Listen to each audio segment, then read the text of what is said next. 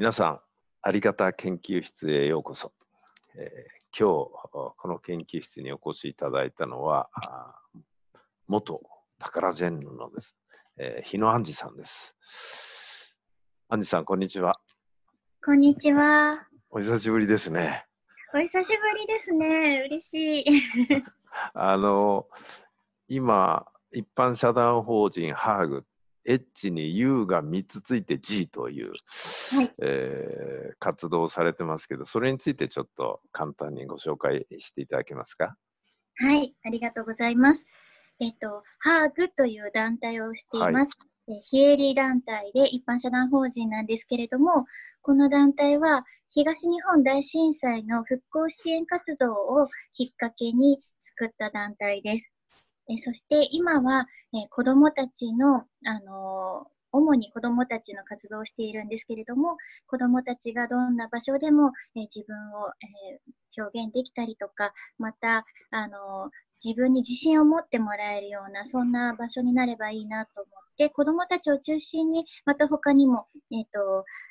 大人向けのショーもですけれども、いろんなことをしています。で、あの、今はなかなかこういうコロナで被災地に行くのも難しいんですけれども、被災地支援もこれからも自分のできる限りをやっていきたいなと思っています。なるほど。はい。あの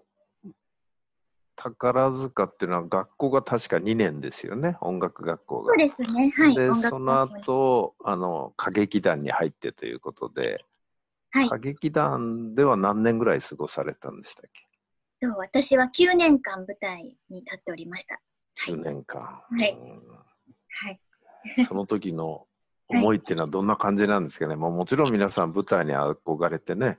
入ってこられるんだと思います。そうですね。なんかこう、やっぱり夢の世界ではあったんですけれども、うん、それ以上に厳しい世界でもありましたし、そうですよね。そうですね。なんか、あとはもう自分との向き合いというか、うん、あの、本当に自分に対して自信をなくした時ももちろんありますし、うん、なんとか踏ん張って頑張んなきゃみたいに思ってた時もありますしといってもやっぱり舞台に立ってる喜びも感じてたりとか、うん、そういろんな感情がこの9年間あのありました。はい投げ出したいと思ったことはありますか？逃げ出したいとか。いっぱいあります。いっぱいありますか？そうですか。いっぱいありますよ、もう。最初からもう、最もうあの入った途端に逃げ出したいと思いました。っていうか、はい、なんかいろいろな方ね、何人か私もご紹介していただいてお話伺ってますけど、はい、に逃げ出したいと思わない人の方がいないぐらいの 厳しさっていうかね。そうですね。そういうところですもんね。うん、そうですね。なんか我慢強く耐えるとか諦めないとか踏ん張るとか、うん、あと自分のことだけじゃなくて周りの人とかその同期とかそのあと上級生下級生いろんな人のことを思う、うん、自分さえ良ければいいっていう考えは絶対ダメな世界だったので、うん、そういうところからあの宝塚の一糸乱れないあいうラインダンスとかみんながこう揃ってあの舞台をこう務めるっていう精神につながっていたのかなっていうのは今思うと 思うんですけど、その時はもう、本当に。今だからそう思えるんです。その時は、全然そういうふうに思えない。思えない、思えない。ね、もう本当に。もうやめたい。ま、でも、それでもまあ、それなりに、まあ、ある程度納得とく、できるところまで活動されて、はい。で、はい、辞めるきっかけの一つは、確かお母さんが、そうですね。病気になられて、はい。はい、そうです。と母が、えー、病気になりまして、それで、あの、私の選択肢としては宝塚にこれからもいることっていうよりも、母と共に長く生きたいっていうところで、母の、まあ、看病にあの専念したいっていうところがありまして、宝塚をやめようという決断になりました。あれ、辞めると言っても、明日辞めますとか、来月辞めますってわけにはいかないですよね、舞台が組まれてるから。それでは半年後とか1年後ぐらいになるわけですか。そうなんです。おっしゃる通りで、次の公演で辞めますっていう形になったので、それから半年間は、うん、えー、まあ、なんとか母と闘病生活を、まあ、闘病しながら宝塚の舞台立ちながらっていう両立の生活で。ああ、大変でしたね、その時はね。その時が人生で多分一番ぐらい大変、1番か2番かそのぐらい大変で。ね、以前伺いましたけど、ね、大好きな、大好きなお母さんでしたもんね。そうなんですね。もう大好きな、もう本当に母はもう私の夢を一緒にこうあのからの応援してくれる二人三脚で、ね、はい、やってくれてたので、今度私が支える番だと思って。でまあ、でもこの時大変だったんですけど、やっぱり宝塚時代で厳しい訓練に耐えていたっていうのもすごく生かされて、うん、なんかこう、希望さえあれば、あ、母が病気が治るんだとか、これであの頑張って一緒に今を乗り越えたら必ず良くなるんだっていう希望があれば、あの苦しみとか悲しみよりもそっちの希望に私はすごくこう信じきれていたというかあの前向きに取り組めたのかなという気持ちもありました。なるほど。それで辞めて看病されるようになって、はい、どのくらい、うん、とちょうどこれからじゃああの次の公演まで、うん、期間としてあと半年後に辞めますっていうのが決まって発表で、はい、私も次で対談しますっていう発表もした頃だったと思うんですけどもそのまあ最後の公演にを見る前に母があの亡くなってしまったんですね。でもう母の限界もあったんですけれどもそれでもうあの辞めた後もう自分が全身全霊で支えていけると思っていたのにあの先に母は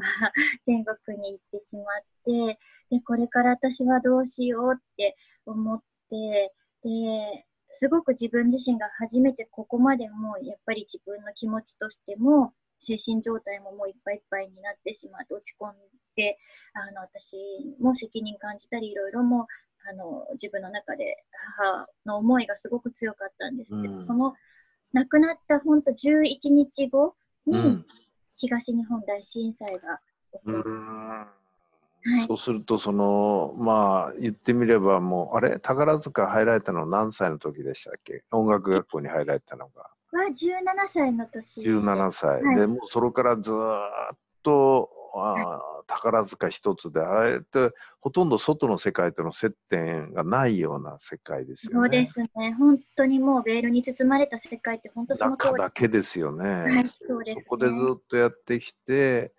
それをやめると宣言して、最後の舞台の前に、それもお母さんを見るためにって言ったら、その前にお母さんは亡くなられ、はい、今までやってきたものはもうやめたと。そうです、いう中では、もうなんていうんですかね、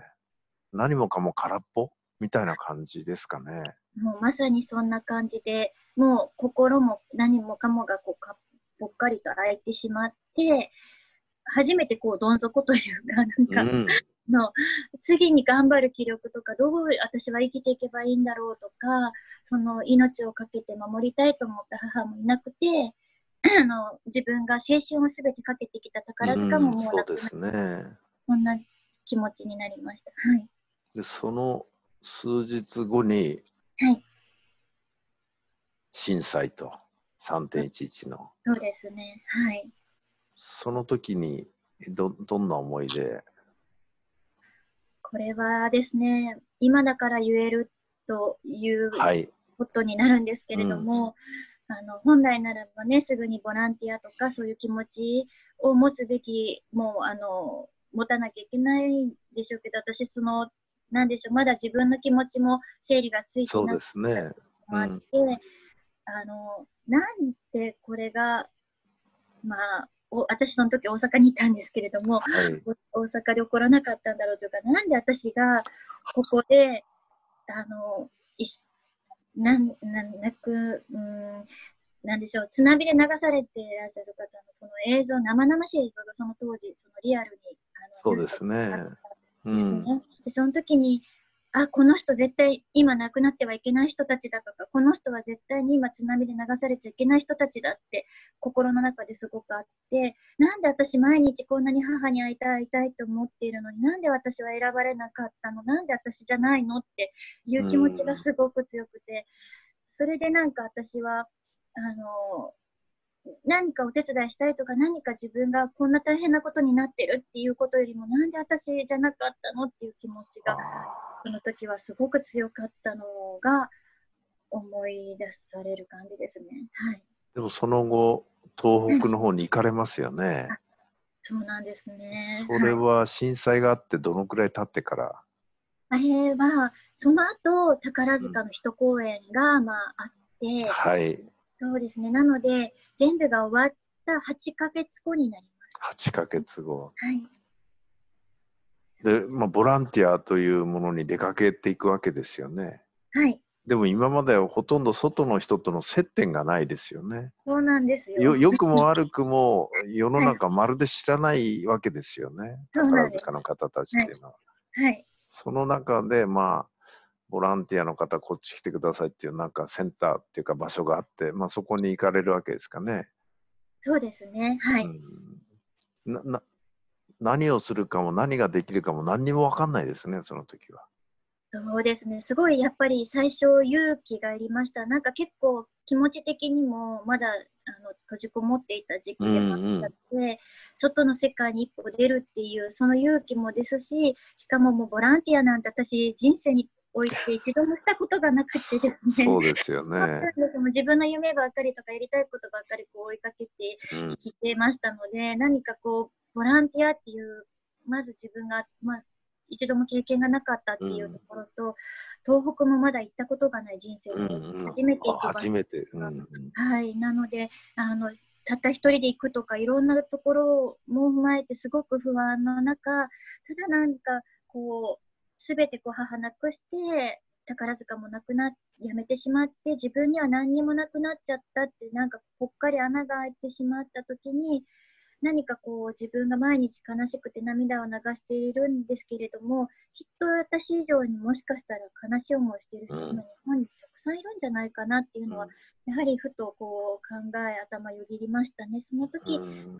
自分で立てるとは全く思えなかったんですけども、まあなんか同じ日本人として今の現状をしっかり見に行く、見て自分ができることが模索するためだけでも、うん、何かこう自分の一歩を踏み出すためにも行くことが今自分に必要なんじゃないか気持ちになったのが最初のきっかけになりました。それで実際行ってみて、はい、まあ何、何しますか？でこれやってくださいってこういう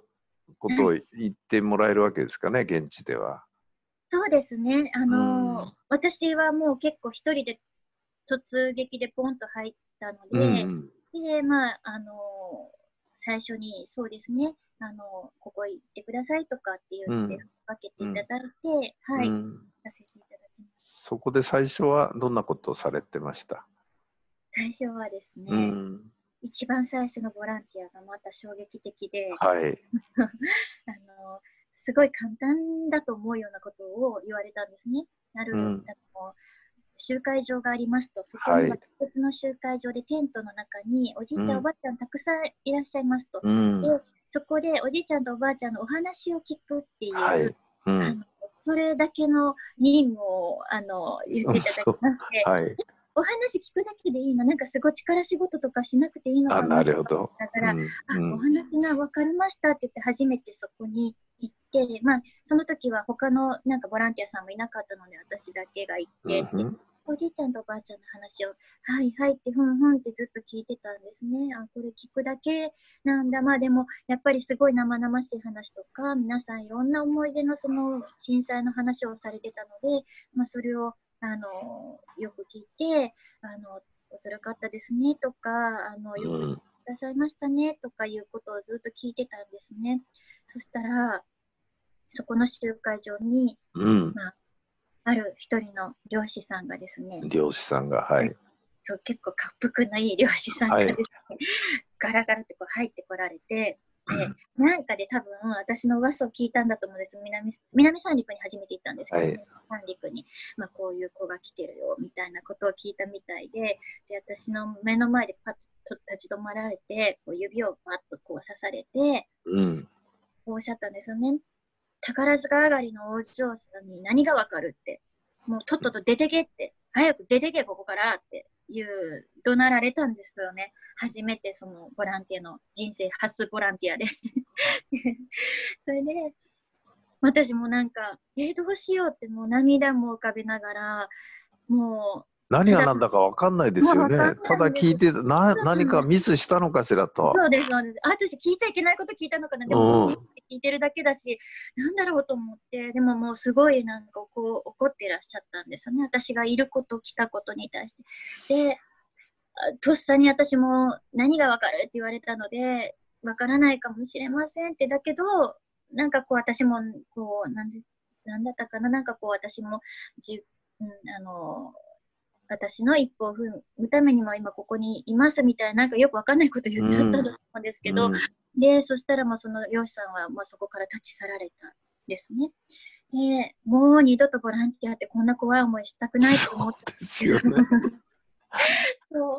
うもうやっぱりそこで出会った人たちおじいちゃばあちゃんとか出会った人たちといろんな話をする中で何か私も少しでも何かできることは必ずあるのかもしれないなっていう感覚はありました。うん、なのであの大きなことできなくてもいいからなんかこう続けてみようっていうところでそれからあの2年間その場所にも通い続けるんです。毎月1回は大阪から東北に通ってたんですけれども。なんか結構ちっちゃい車で。そうです、そうです。あのご自分で運転して。そうで、大阪から車を持ってきて、そう。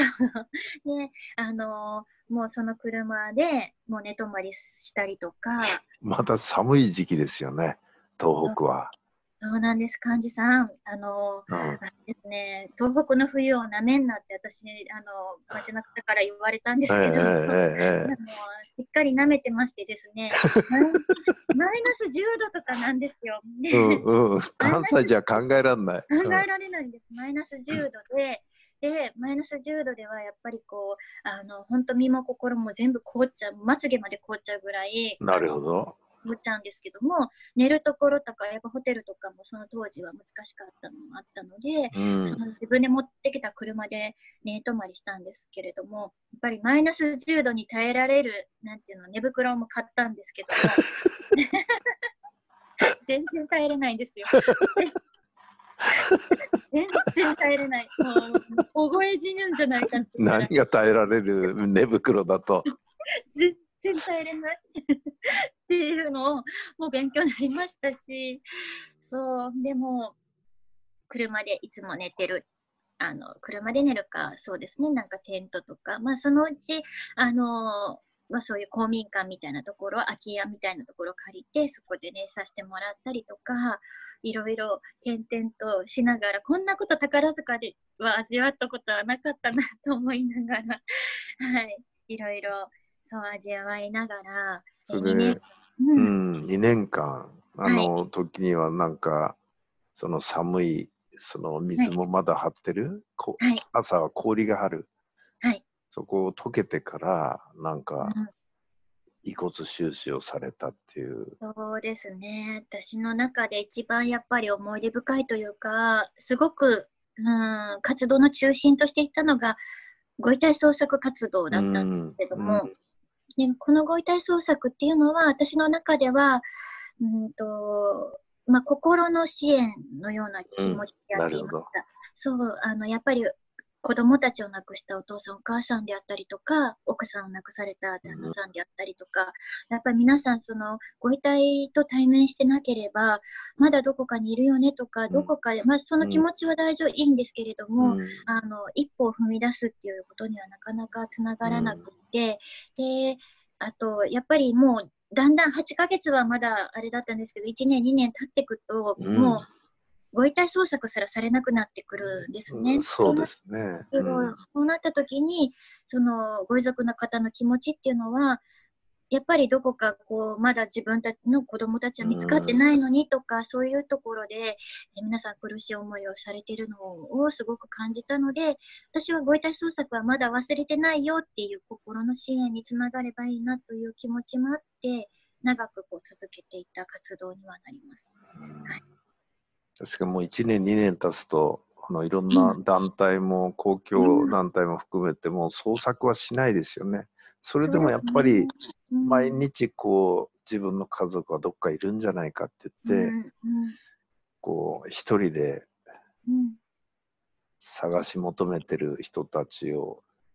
見られるわけですよね。そうですね。もう大川小学校のご遺族の方とは、もうあの毎日のにですね、うん、東北にいる時は毎日のようにもう本当広大な敷地をもう本当にどこを探せばいいのっていうようなところを細かく細かく探していってもうそれでもね本当に午前中探すだけでもえー、コンビニの袋1杯分ぐらい、えーと、骨が見つかったりするんですね。なるほど。そうなんです。でもそれは、まあ、人間かどうかわからない。もしかしたら、なるほど、骨と方が可能性は高いんですけれども、うん、でももうあのそこのお母さんとおばあちゃんと3人でずっと探すっていうようなことをやったりまたは、まあ、あの南三陸でももう打ち切りになった場所ですけれども警察とか役場とかにあの捜索の申請というか、まあ、依頼を出して、まあ、あの今どうしても探すべきところがあるっていうので、それで警察とか役場にも協力してもらってボランティアさんも呼んでで、えー、ずっとこう作業をしてたの。でも、